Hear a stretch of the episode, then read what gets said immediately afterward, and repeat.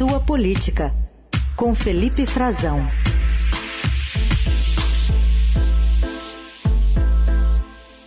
Oi, Frazão, bom dia. Oi, Heisen, bom dia para você, bom dia para os nossos ouvintes, uma excelente terça-feira a todos. Bom, mais cedo a gente trouxe a notícia, mas a gente anunciou aqui que você traria os detalhes, a apuração, os bastidores para nós sobre esse, essa capa de hoje do Estadão também no nosso portal. Quer dizer que os militares preparam uma fiscalização paralela da eleição?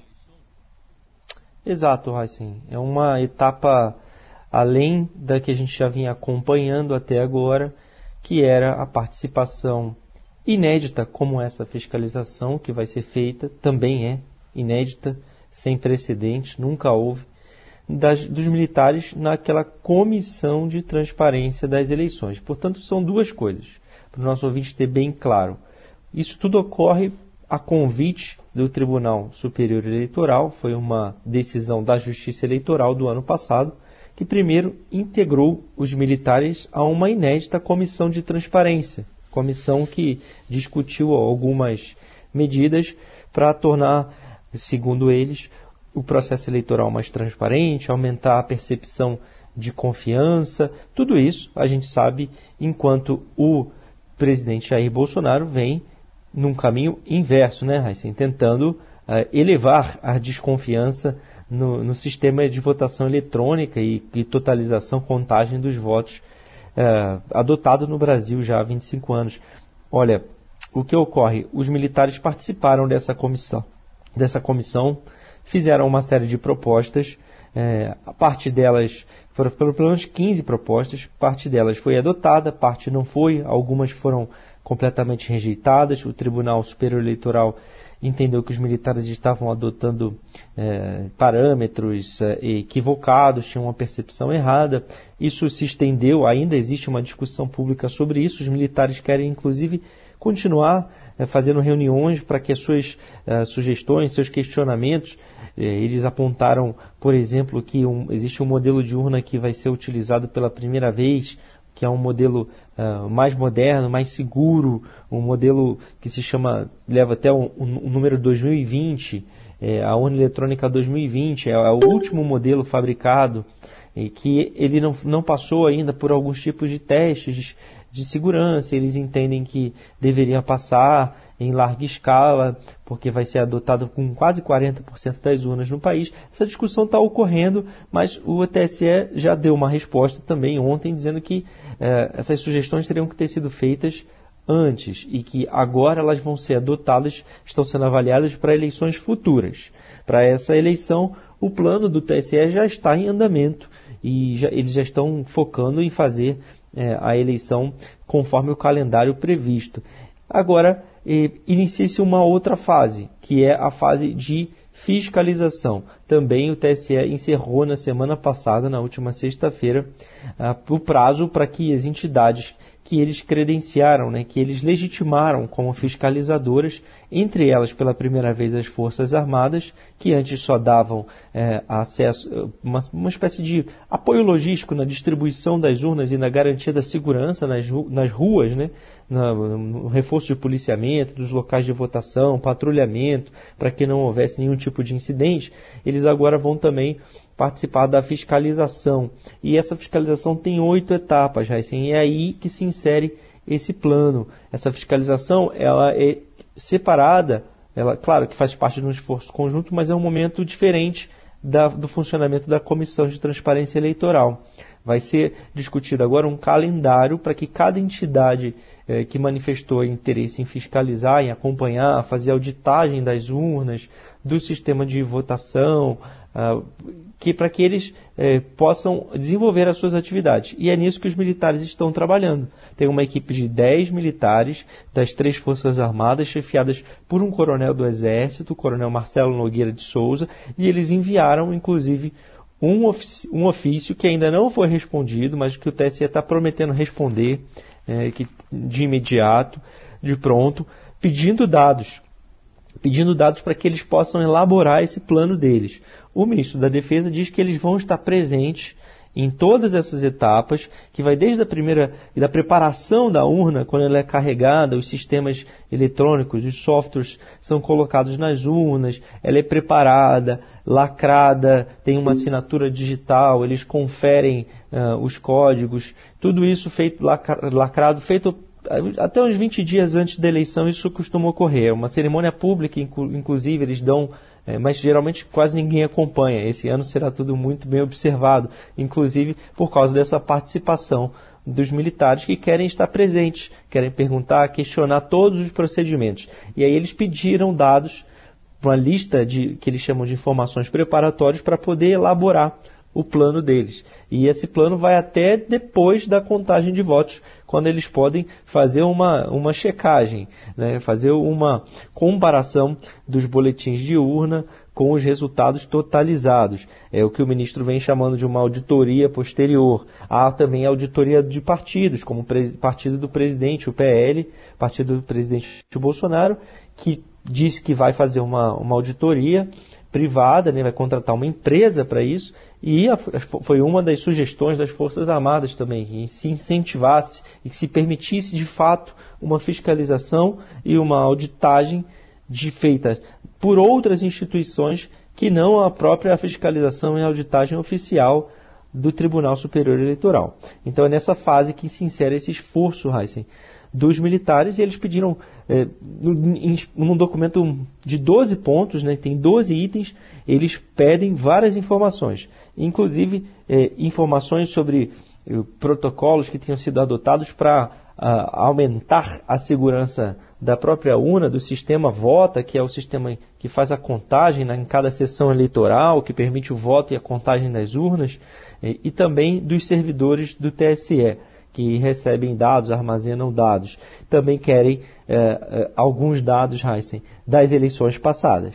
Das eleições passadas que o presidente vem contestando, vem dizendo é, que vai, inclusive, prometeu reunir essa semana embaixadores estrangeiros aqui em Brasília para, segundo ele, é, colocar, expor o seu ponto de vista e voltar a dizer que houve indícios de fraude em eleições passadas, coisa que nunca foi comprovada, inclusive já foi checada por partidos, o próprio PSL, que foi partido dele em 2018, e o PSDB em 2014, que fez uma auditagem e não encontrou nada, não conseguiu provar nenhum tipo de irregularidade. E agora o presidente insiste nesse tema, os militares pediram dados também, como os boletins de urna, relatório de urnas que foram que falharam e foram substituídas, comparecimento e abstenção em cada sessão eleitoral para eles estudarem e poderem planejar o que vão fazer exatamente. Os detalhes completos desse plano ainda não, não vieram a público. A defesa ainda vai poder é, explicar melhor sobre o que vai fazer em cada uma dessas etapas, mas eles querem, por exemplo, sugerir uma nessa já nessa fase de lacração das urnas, né,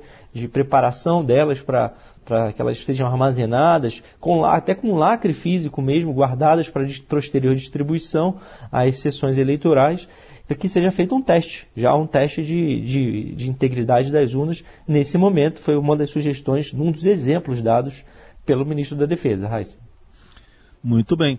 E só um detalhe ainda é que eh, o ministro da Defesa e o presidente da SE não conversam mais, só por documento, por ofício. Não conversam. Esse é um bastidor importante, é um, é um detalhe que você, que você traz, que para mim é, foi até quando eu conversei com pessoas, é, mais de uma vez, muito ligadas ao ministro, eu estou falando, mas por que tantos ofícios, tantos ofícios? É só para formalizar? Não, não é só para formalizar a Heisen. Eles realmente não se falam, eles não se reuniam, eles já não se reuniam, não conseguiam, é, é, não trocam telefonema, não tem, não tem uma interlocução fluida. E pelos discursos, os discursos deles é, são bastante dissonantes. Então dá para perceber um pouco essa rivalidade, essa tensão.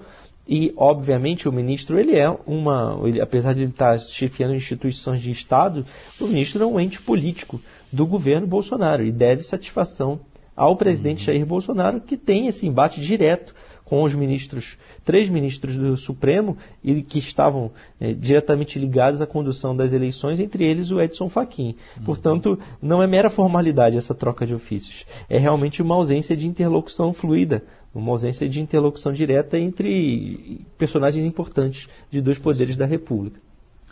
O Frazão, outro assunto ainda envolvendo o assassinato do tesoureiro do PT em Foz do Iguaçu, o Marcelo Arruda. Como é que isso repercute, por exemplo, nas campanhas políticas? Olha, assim, já tem, além.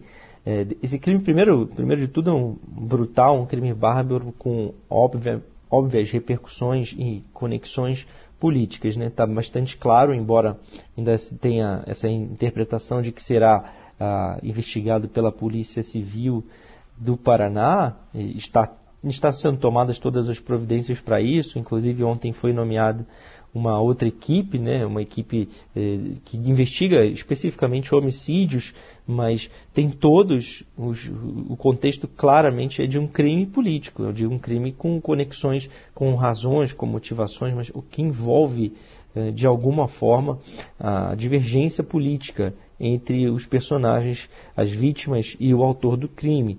Eh, a vítima, no caso, né, o Marcelo Arruda, e o autor do crime, pela óbvia é, conexão com o momento em que o crime ocorreu, a realidade é, do local, o que envolve cada um desses personagens, o relato das testemunhas e o que foi é, já recolhido como prova técnica, que são vídeos. São vídeos com é, bastante evidência do que ocorreu ali. Foi uma invasão de um local privado, uma festa privada, um, que tinha um motivo político, a motivação era é, o Partido dos Trabalhadores, apoio ao, ao ex-presidente Lula, que é pré-candidato à presidência, e enquanto o outro uh, elemento envolvido, que era um policial penal, o Jorge Guaranho, ele chegou ao local, segundo o relato das testemunhas, gritando palavras de ordem em apoio ao presidente Bolsonaro e ele de fato já se conseguiu verificar que ele tinha essa preferência política, então, portanto, ali uma divergência. Isso vai ser, é, há uma pressão, inclusive, para tentar federalizar esse crime, para investigação, para que a investigação seja tocada pela Polícia Federal, porque isso é previsto na legislação com crimes políticos, mas é, a tendência hoje seria que é, continuasse na, numa investigação é, local, na, no, Ministério, no Ministério Público é, do Paraná, na Polícia Civil do Paraná, com acompanhando uh, uh, o desenrolar dos fatos, inclusive com esse reforço eh, chegando de Curitiba uma equipe da divisão de homicídios que vai tocar a investigação.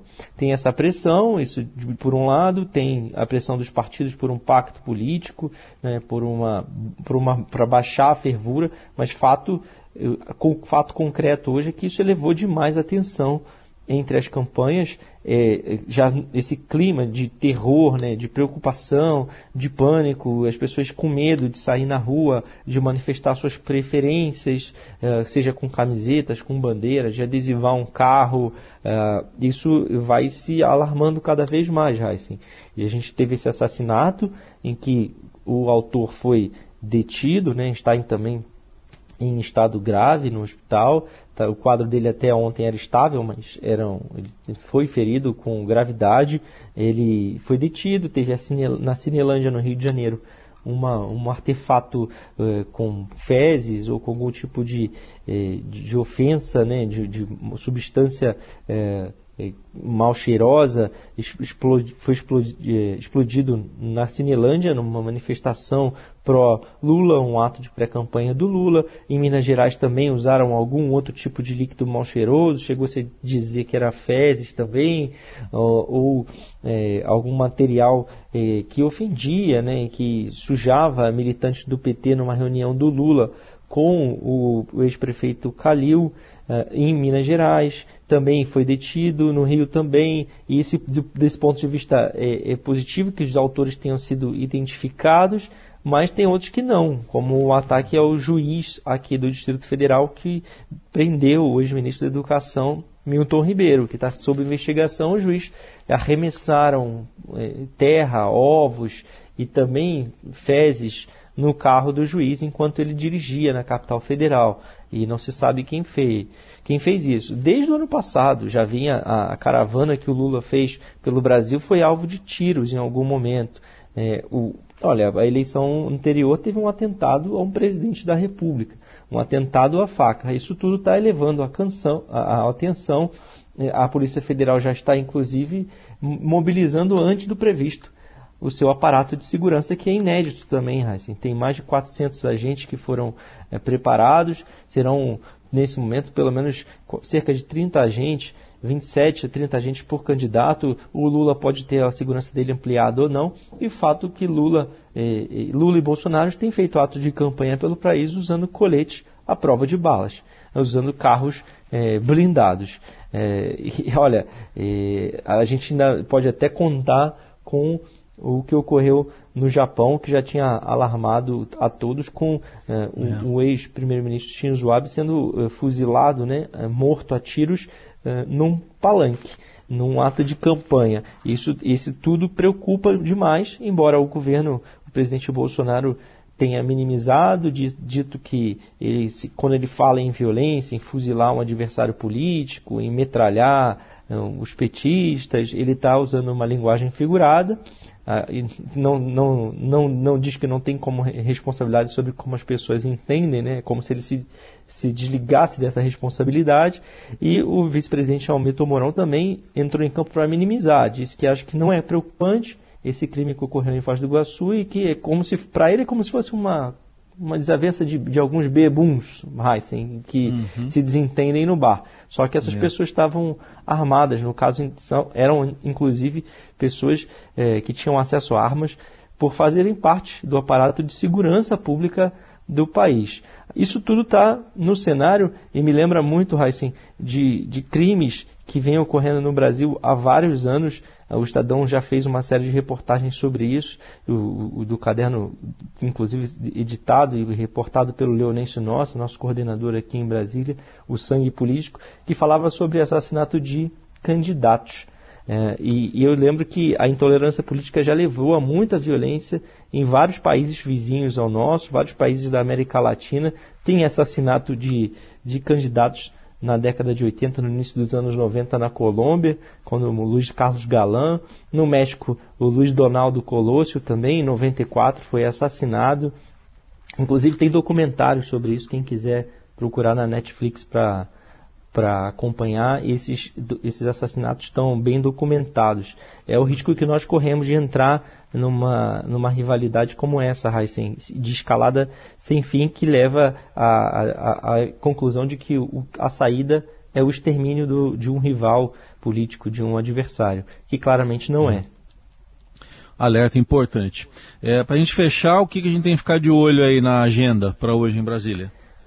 Hoje tem tentativa assim, de votar a PEC, né, a PEC dos benefícios, PEC Kamikaze, que coloca aí mais de 40 bilhões em despesas de última hora e traz aqueles benefícios para os uh, Auxílio Brasil, para caminhoneiros, taxistas, uma série de uma injeção de dinheiro de última hora uh, e vai claramente beneficiar a campanha do presidente Bolsonaro. A oposição está tentando uh, limitar, adiar a votação o quanto pode e também tirar o estado de emergência que foi decretado, que seria o argumento para que esses gastos sejam é, realizados agora sem uma incorrer né, numa ilegalidade, numa, uh, numa, nas vedações da legislação eleitoral. Essa discussão, isso foi adiado na semana passada e a tentativa de votar hoje. Hoje tem também sessão do Congresso que foi suspensa ontem para discutir a lei de diretrizes orçamentárias, Heisen. E a discussão lá na, na LDO, Sessão Conjunta de Deputados e Senadores, é sobre orçamento secreto. Né? Queriam transformar, tentar transformar eh, a, a, execução dessas emendas, ou seja, o pagamento desse, desses recursos bilionários com pouquíssima transparência, como vimos, e que foi usado para apoiar, para recompensar quem votou com o governo, inclusive na eleição da mesa do Congresso Nacional, do Senado e, claro, da Câmara dos Deputados também, e tem uma eleição é, como essa já em fevereiro do ano que vem, não podemos esquecer disso. É, queriam transformar isso em obrigação do governo. E o relator acabou tirando, que relator que confessou para o Estadão que recebeu dinheiro, recebeu 50 bilhões como gratidão por ter votado no Rodrigo Pacheco, presidente do Senado, na semana passada, uma entrevista exclusiva também para o Estadão. É, isso está dando bastante discussão e, e, a verdade é que não há como transformar isso em positivo dessa forma. Assim, emendas impositivas estão ah, assim que determinadas na Constituição. Precisa de PEC, precisa de proposta de emenda uhum. à Constituição. É uma manobra que estava sendo feita e que está em discussão agora porque pode ter sido suspensa por falta de acordo entre eles. E um uhum. último assunto que eu acho que é muito importante, Heisen, que estava passando abaixo do radar para o nosso ouvinte ficar atento, que tem a ver com a segurança pública. Tem uma tentativa hoje de votar na Comissão de Segurança da Câmara um projeto que fazia parte da Lei Orgânica das Polícias e foi derrubada, um projeto que esse, esse dispositivo específico foi retirado porque não havia acordo, por forte pressão dos governadores, mas eles estão tentando ressuscitar um projeto que é. impacta diretamente o poder, o controle político dos governadores sobre as polícias. Diz um novo projeto de lei especificamente para dar um mandato de dois anos para os comandantes das polícias militares e, e que eles sejam escolhidos apenas dentro de uma lista tríplice votada pelos próprios oficiais da PM. E para destituir, o governador uhum. precisa ter aval da Assembleia Legislativa. Isso havia sido retirado, está sendo é, ressuscitado nessa comissão. E o mais grave é que deve passar, isso se for votado, o governo está sofrendo pressão dos governadores para retirar isso de pauta de última hora, mas se for votado, a comissão é muito bolsonarista, muito bolsonarista mesmo, tem vários policiais e, segundo a própria oposição, deve aprovar. Assim, e a, isso não passa nem pelo plenário. Vai só Nossa. na Comissão de Segurança e na Comissão de, de, de, de Justiça e Cidadania, na CCJ. Né? Então, é, passaria de forma rápida e poderia algo de muita gravidade ser aprovado de uma hora para outra, com pouquíssimo debate e fora do radar, Heisen. Bom, assuntos para a gente acompanhar hoje também em Brasília e quinta-feira de volta aqui, Felipe Frazão com sua política. Obrigado, até quinta. Até lá, um abraço a todos.